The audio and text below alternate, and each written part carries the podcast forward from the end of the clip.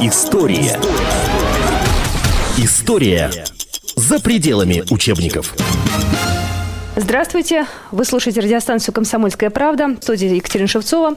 А, и у нас сегодня гость а, в студии Николай Стариков, писатель, публицист, автор книги «Кто заставил Гитлера напасть на Сталина» и наш политический обозреватель Лариса Кафтан. И сегодня мы а, с вами вернемся на 70 лет назад, именно в эти дни, даже, может быть, чуть пораньше, и подумаем, что же было до нападения Германии на Советский Союз. Николай, здравствуйте. Здравствуйте. Ну что, первый вопрос, наверное, даже, наверное, Лариса его задаст, хотя у нас одинаковый. Неужели Сталин не знал о том, что будет нападение? Знаете, здесь вопрос стоит разложить на две части. Первое. Могло ли руководство Советского Союза, в том числе Сталин, не видеть концентрации немецких войск, которая достигла невиданных размеров, и на самом деле больше трех миллионов солдат было сконцентрировано на границах нашего государства. Да? Тут вопрос, конечно, отрицательный. Не видеть не могли. Это донесения шли от подграничников, от разведки. В конце уже, в середине июня, можно было просто невооруженным взглядом видеть и слышать немецкие приготовления. Поэтому, конечно же, знали.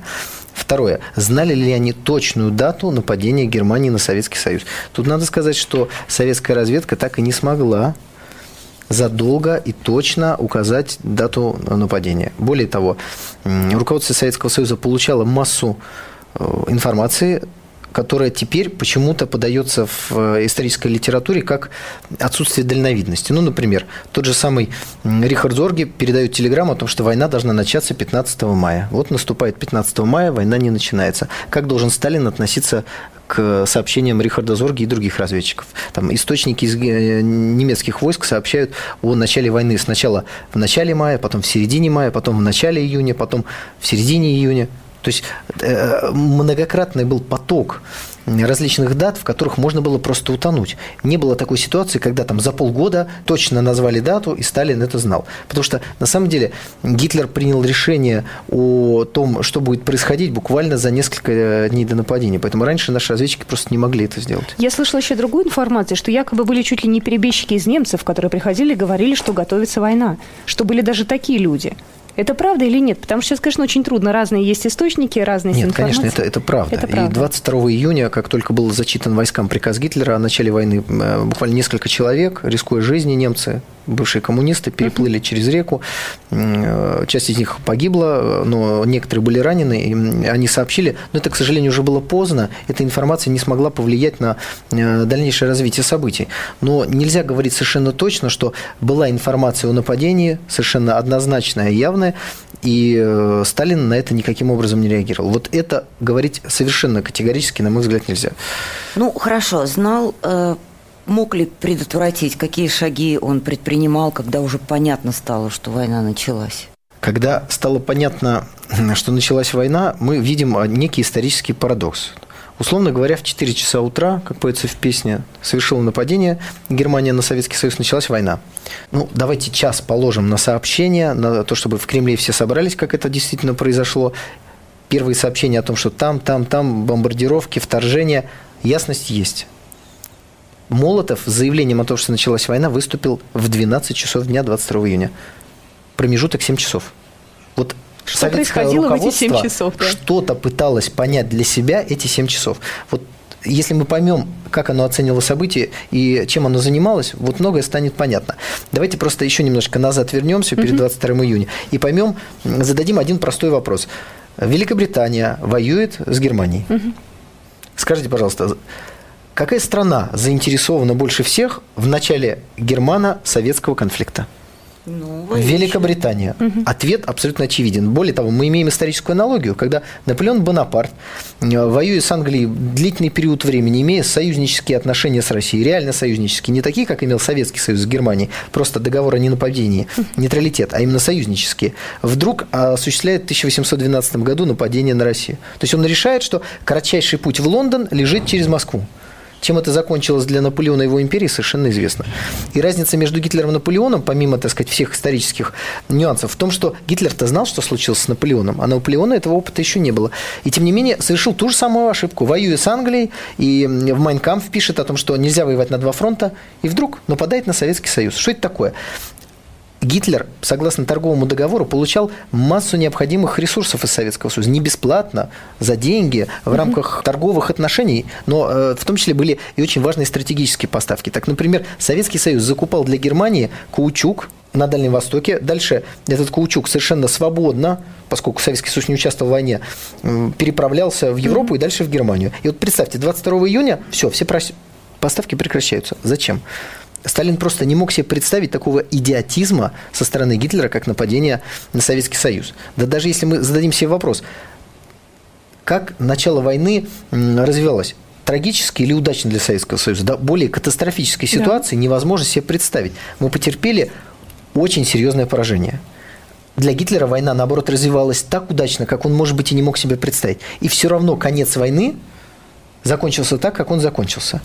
Значит, при любом другом развитии событий у Гитлера было бы еще меньше шансов победить. Вопрос, можно ли думать, что здравомыслящий государственный деятель начнет еще одну войну к той фактически мировой войне, потому что он воюет со всем миром, Англия – это мировая империя, угу. вдобавок к тому, что он вел? Конечно же, нет. Поэтому это было просто невозможно поверить. История за пределами учебников.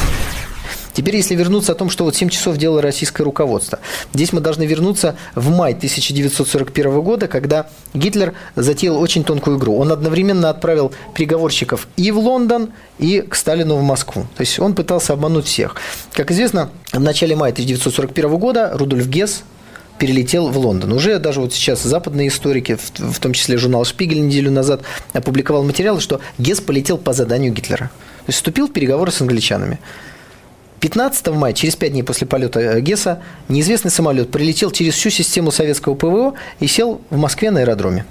Оттуда вышел неизвестный человек, сел в машину и уехал. Сейчас э, в историографию введена, введен текст письма, который Гитлер прислал Сталину. Смысл его следующий, что все идет так, как мы с вами договорились. Англия будет подвержена своей печальной судьбе, но, к сожалению, мои многие генералы являются англофилами, да, собственно говоря, сам Гитлер являлся англофилом, и э, я очень боюсь, что в этот момент они попытаются спровоцировать войну между Советским Союзом и Германией, э, дабы помочь англичанам выйти из их сложного положения. Поэтому я вас очень прошу, пишет Гитлер, если на границе произойдут какие-то столкновения и провокации, не отвечайте на них, храните терпение и немедленно свяжитесь со мной, практически дословная цитата, по известному вам каналу связи. И теперь мы возвращаемся 22 июня, 7 часов, неизвестно чем занимается советское руководство.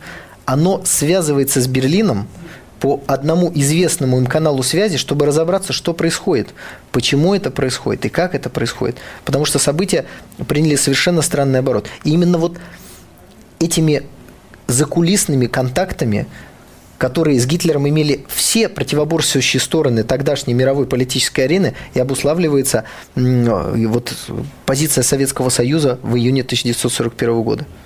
А, Николай, а не, неизвестно ли, что же э, были за переговоры вот эти часы? Не обнародовано ли? Все это скрыто в архивах ну, еще? Вот, э, собственно говоря, тайные каналы связи между руководителями государств всегда существуют. Но когда мы говорим об этой сфере, мы можем говорить только в сфере предположений. Вот текст этого письма от Гитлера Сталина, он существует. И там дословно написано по одному известному вам каналу mm-hmm. связи. Да? Значит, был какой-то прямой канал связи, но не то, что они там по телефону mm-hmm. разговаривали, да? может быть, какие-то люди обсуждали это. Но это, это не важно. Mm-hmm. Важно то, что 7 часов советское руководство вместо того, чтобы обратиться к своим гражданам о том, что началась война, пыталось разобраться с, руковод... с руководством Германии, что же Адольф, происходит. что ты делаешь? Адольф, что происходит? Mm-hmm. Примерно так это mm-hmm. выглядело. И только убедившись, что Гитлер не идет на контакт, то есть, условно говоря, никак с ним не связаться, Молотов был отправлен Сталином выступить перед народом. И Сталин не пошел выступать не потому, что он боялся или был в шоке, как говорят. Он просто занимался более важными делами. События пошли не так, как они должны были идти. И он занимался текущими делами. Сначала пытался связаться с Берлином и разрулить эту ситуацию, а потом начал конкретно руководить уже выходом из э, сложного положения, в котором оказались наши войска. Потому что 22 июня катастрофы еще не было. Никто не знал, как будут развиваться дальнейшие события. И Молотов был отправлен выступать, потому что это было, ну, это было не так важно, как руководить руководить боевыми действиями. Вот почему Сталин отправил выступать именно Молотова 22 июня. Николай, вот многие, в том числе, кстати, Хрущев, говорил о том, что Сталин впал в прострацию просто впал в прострацию. Вы в это верите? Или есть, есть ли у вас доказательства? Да, нет? Вы знаете, э, существует документ. Это журнал регистрации входящих и выходящих с кабинета Сталина. 22 июня там работа, как говорится, дай бог нам всем так работать. Конечно, Сталин не впал в прострацию ни в коем случае. Это наглое вранье. Более того, я хочу сказать, пользуясь случаем, что э, если кто хочет взять образец стопроцентной лжи, он может взять доклад Хрущева на 20-м съезде. Ложь от начала до конца. Именно там вот это серьезно сказал Хрущев, что Сталин руководил войной по глобусу. Я сейчас э, прочитал мемуары маршала Мерецкого, он прямо пишет, что большего бреда сложно прочитать. Это пишет Мерецков, который 23 июня был арестован и э, вплоть до середины сентября находился под следствием, там его били серьезно. В общем, у него была масса поводов не любить Сталина и присоединиться к хору очернителей. Тем не менее, он пишет, что это вранье, что Сталин вникал и в стратегические проблемы, может, даже иногда э, в какие-то мелкие детали. И никакой войны по глобусу никогда не было. И уже никто из реальных существующих полководцев Советского Союза не пишет о прострации Сталина. Это, это вранье. Это вранье. Это один из мифов, который нам навязывается э, с перестроечных времен. Николай, у меня такой вопрос к вам. Когда вы писали книгу, вот она лежит сейчас у нас э, перед глазами, кто заставил Гитлера напасть на Сталина. А какими вы материалами пользовались? Ведь наверняка были архивные документы, телеграммы или какие-то еще. То есть вот какой вы пользовались для этого ну, информацией? Собственно говоря, в моей книге под каждым каким-то документом, под каждым утверждением есть ссылка. Угу. Но у меня есть определенный стиль написания книг. Я стараюсь использовать исключительно ну, по возможности, открытые источники для того, чтобы мой читатель мог проверить от и до всю информацию, которую даю. Потому что ссылка в архив, ну, она, для да. 99% это в никуда. Ну, то есть мы это сделали вот, вид, что поверили. Да, вот да. там полочка такая-то, документ угу. такой-то, да. Поскольку я пишу не диссертацию для массового читателя, мне угу. важно, чтобы человек заинтересовался, вошел в этот процесс, дальше начал копать сам, читать другие книги, чтобы у него возник интерес к этому. А для этого надо дать ему возможность убедиться в правоте того, что написано. История за пределами учебников. Скажите, пожалуйста, как же вот э, понимать э, договор между Россией и Германией, известный сейчас на Западе как пакт Молотова-Риббентропа, как понимать, что он все-таки не, не помог нашей стране избежать войны? Почему? Ну, э, знаете, на этот вопрос, наверное, лучше всех бы ответил Адольф Гитлер, который нарушил договора не нападение, это правильное название этого документа, э, между Советским Союзом и Германией. Вернее говоря, он даже нарушил и второй документ, договор о дружбе и границе, который был заключен уже в конце сентября 1939 года. Не случайно наши англосаксонские партнеры называют договор о ненападении каким-то зловещим словом «пакт Молотов-Риббентроп». То есть получается, что у всех стран были с гитлеровской Германией договоры, и только у Советского Союза почему-то был пакт нет такого слова. Гитлеровский рейх, Гитлер, заключил первый договор о ненападении с Польшей. Будущая жертва невинной гитлеровской агрессии подписала с молодым канцлером Адольфом Гитлером договор о ненападении такой же, как Советский Союз, только в 1934 году. Почему тогда Советский Союз это не насторожило? Потому что, как развивались события, мы знаем, как началась война в 1939 году и как торжественно Польшу подмяли под себя. Почему наши не насторожились? Почему? То, что мы были 22 июня не готовы, это понятно, очевидно. Но мы, почему? мы готовились к другому. Но вот сложно понять политику Советского Союза, если пропустить всю вот эту предвоенную эпоху. Нужно сказать несколько слов уважаемым зрителям. Угу. Адольф Гитлер был приведен к власти Лондоном, Вашингтоном и в меньшей степени Парижем. То есть это был некий цепной пес, которого Запад скормил с одной целью – нападению на Россию. Для этого они сами-то воевать не любят. Кто-то должен за них это все делать. Они э, привели к власти волевого человека, фанатика, который готов будет залить Европу кровью. Дали ему деньги, дали ему кредиты, перестали взимать из Германии репарации, восстановили промышленность. Дальше, э, как Гитлер может начать войну между э, Советским Союзом и Германией, если между ними находится государство? Значит, нужно Гитлера подвести границы России. И они начинают скармливать Гитлеру своих собственных союзников, с которыми они имеют союзнические отношения. Сначала отдают ему независимую Австрию, которую, независимость которой по договору Трианонскому должны были защищать. Отдали, не заметили. Дальше Чехословакию Гитлер разорвал. И после этого участь Польши. Польша, на самом деле, должна была вместе с Гитлером нападать на Советский Союз. Но в этот момент Гитлер начал свою игру. Гитлер захотел стать равным с ними. Он захотел сесть с ними за единый стол. А им это не нужно. Вы же не сажаете собаку с собой за стол, ее место там где-то, да, и вот ей бросают косточку. Так и Гитлеру они стали показывать, что, собственно говоря, не нужно быть равным. И поэтому Польша тут же прекратила, это март 1939 года, все переговоры с Германией о мирном передаче Данцига и польского коридора, угу. и э, крайне враждебную позицию в отношении Германии заняла. И только после этого нам говорят, что Гитлер хотел завоевать мир. Вот представьте, 1 апреля Гитлер э, разорвал договор о ненападении с Польшей и морской договор с Англией. И только после этого он отдал приказ разработать первый план войны с Польшей. У Германии не было вообще никаких планов войны ни с кем. И это не к тому, что она была очень миролюбивая. Просто готовилась другая война. Польша вместе с Германией должна была атаковать Советский Союз. Вот такие планы были. Но отдельной войны Германии против других государств не было. И поэтому только в апреле 1939 года Гитлер начал разрабатывать план удара по Польше. А планов удара по Франции, по, по Англии ничего не было. Представьте, как можно завоевать весь мир, если у тебя есть план войны только с Польшей? Разве Польша самая сильная держава в мире? Ну, для того, чтобы стать чемпионом мира по боям без правил, нужно что? Нужно победить чемпиона мира действующего. Да, вот он упал в нокдаун, все, ты чемпион. А не просто какого-то боксера там третьеразрядного побить. А у Гитлера никаких планов войны нет. Какая роль отводилась э, в этой всей комбинации хитрой Англии и Италии? Ну, Италия, собственно говоря, э, стала союзницей Германии очень неохотно и не сразу. Да? Собственно говоря, когда началась Вторая мировая война, она началась 1 э, сентября, по сути, да, 3 сентября Англия и Франция объявили войну Германии. Вопрос, когда Италия вступила в войну? Летом 1940 года. То есть практически 9 месяцев союзник Гитлера Италия стоял в стороне, смотря как он воюет. Я напоминаю, что а, в эфире у нас Николай Стариков, писатель и публицист, автор книги «Кто заставил Гитлера напасть на Сталина». А, в студии Лариса Кафтан, а, журналист газеты «Комсомольская правда». Меня зовут Екатерина Шевцова. Не пропустите, потому что сразу же после новостей мы продолжим изучать историю, потому что очень интересная версия. Оставайтесь с нами. История. История за пределами учебников. Здравствуйте, меня зовут Екатерина Шевцова, вы слушаете радиостанцию «Комсомольская правда» и продолжается наш разговор в студии Николай Стариков, писатель, публицист, автор книги «Кто заставил э, Гитлера напасть на Сталина» и также Лариса Кафтан, журналист э, газеты «Комсомольская правда».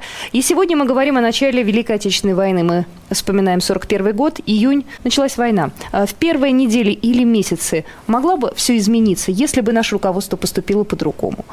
Если бы, возможно, не сидело бы столько у нас военных в лагерях, что что-нибудь могло бы измениться вот быстро сразу? Или это изначально было уже все э, предрешено и обречено? Не, ну, конечно же, война – это процесс, который состоит из многих тысяч мелочей, которые складываются в определенную картину. Безусловно, на тот момент нацистская Германия обладала самой сильной армией мира. Да? Это была такая серьезная военная машина, которая использовала э, новый метод которому противостоять на тот момент не смог никто. Он заключался в том, что немцы прорывали оборону, и танковые колонны уходили их, невзирая ни на какие очаги сопротивления. То есть они ехали, ехали, ехали вперед, вперед, вперед, уходя, и в итоге э, противник оказывался в ситуации, когда эти танковые клинья далеко за его э, позициями закрывались, получалось котлы. Собственно говоря, все лето 1941 года и даже часть осени – это поочередное окружение больших масс советских войск вот этими немецкими прорвавшимися клиньями. Это была совершенно новая война, которой наша армия оказалась не готовой, потому что эти танковые клинии было никак и ничем не остановить. И только потом уже, ближе к зиме, когда фронт стабилизировался, вот тогда война пошла совершенно по другому сценарию, и уже летом, а точнее зимой 1941 года немецкая армия стала на краю гибели. В 1942 вся эта история почти повторилась. Мы пытались окружить их под Харьковом, вместо этого, э, к сожалению, немцы оказались чуть проворнее, они окружили армию Тимошенко, вырвались на оперативный простор и рванули к Сталинграду. То есть, как только немцам удавалось выходить на оперативный простор, это было вот в течение всей войны, тогда э, для нас ситуация складывалась э, крайне печальной. История за пределами учебников. Я хотел еще один момент отметить. Вы так вскользь упомянули о неких командирах, сидевших по тюрьмам и так ну, далее. Это есть, это есть важный миф. Это очень важный миф о том, что если бы не расстреляли э, Тухачевского, Гамарника, Убаревича и прочих подельников, которые участвовали в реальном антигосударственном заговоре и получили по заслугам, потому что они собирались устроить государственный переворот в пользу иностранной державы. Это абсолютно а доказанный как, факт, какой, что этот договор какой иностранной был державы? Германии, в пользу Германии. Причем э, сталинская разведка получила информацию сразу по двум каналам. Э, ну, если два слова сказать о деле Тухачевского, смысл такой. Для всех было видно, что Гитлер приведен как антипод э, коммунизму, как антипод России, угу. и с момента прихода Гитлера отношения между Германией и Советским Союзом резко испортились. Дело шло к войне. Значит, немецкие военные и Тухачевский договорились устранить причину для войны. Они как бы устраняют Гитлера, а он должен устранить Сталина и коммунистическую партию. То есть готовилось реальное уничтожение руководства страны.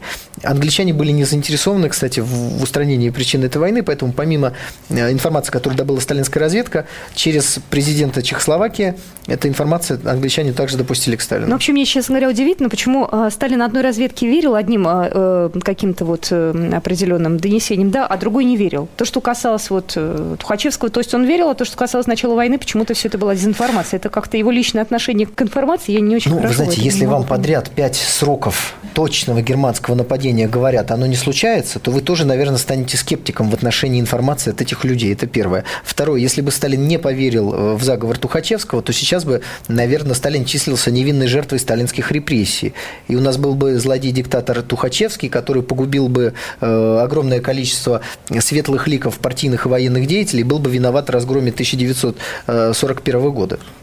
Николай, что же наши союзники в войне против Гитлера, они чем занимались, когда Гитлер напал на Советский Союз? Они всячески показывали нам солидарность. В первый день Черчилль выступил с речью, что если Гитлер вторгнется в ад, то он заключит договор с сатаной, да, что будет нам помогать. На самом деле никакой реальной помощи в ближайшее время фактически не оказывалось. Я в своей книге вот цитирую, например, послание нашего посла Майского из Лондона. Он пишет, что мы просим конкретные поставки, вооружения, самолеты и так далее. В том числе, если вы помните, была такая история, когда с острова Эзель наши бомбардировщики дальние бомбили Берлин получилось, что у нас не было бомб вот этих сверхмощных, которые э, требовались для этой операции. Просили у англичан. Пишет посол, англичане помогли, пять бомб дали. А надо было?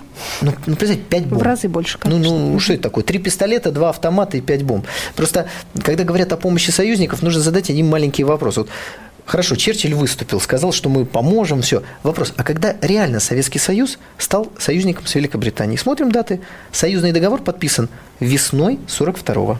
Почему они тянули? Они смотрели, как будет, кто победит, как будет. Собственно говоря, их задача была стравить, чтобы э, Германия и Советский Союз взаимно обескравливали друг друга. Именно поэтому они не открывали второй фронт. И только убедившись, что уже паровой каток Красной Армии докатиться до Ла-Манша и без помощи, вот тогда они уже высадились во Франции в большей степени для того, чтобы предотвратить проникновение э, русских войск в Европу, а не для того, чтобы добить Гитлера. История за пределами учебников. Как вы думаете, почему э, на Западе так много сейчас э, различных мнений педалируется о том, что Советский Союз вовсе не был победителем этой войны? Ну, знаете, там огромное количество всякой лжи педалируется, даже на каждую ответить просто жизни не хватит. Эту ложь у нас очень любит а, озвучивать один такой полукомический персонаж Валерия Новодворская. Видимо, она не знакома с историей и не располагает информацией о том, что наши войска вошли в Берлин. Потому что, ну, вот давайте зададим последовательно три вопроса. Что такое победа одной страны на другой войне? Это когда уничтожены вооруженные силы этого государства. Советский Союз уничтожил вооруженную силу Германии, она капитулировала. Это факт? Факт. Можно ли считать победой одной страны на другой, если войска одной страны входят в столицу другой? Можно? Можно. Мы вошли в Берлин? Вошли. Третий вопрос. Можно ли считать полную сдачу одного государства победой другого? Германия совершила безоговорочную капитуляцию. Это было? Было. Ну, каким образом мы проиграли войну? Это попытка очернения нашей истории, мужества наших солдат, попытка очернения Сталина как полководца и государственного деятеля. Но давайте поймем, что Такого могущества, как в 1945 и в последующие сталинские годы, Россия не достигала никогда в своей истории. Потому что вся Восточная Европа, за исключением Австрии, которую мы тоже освободили от фашистов, стала пророссийскими государствами. И они существовали до 1991 года, пока Горбачев не предал и не разрушил всю ту систему безопасности, которую реками крови э, построил Сталин по итогам Второй мировой войны.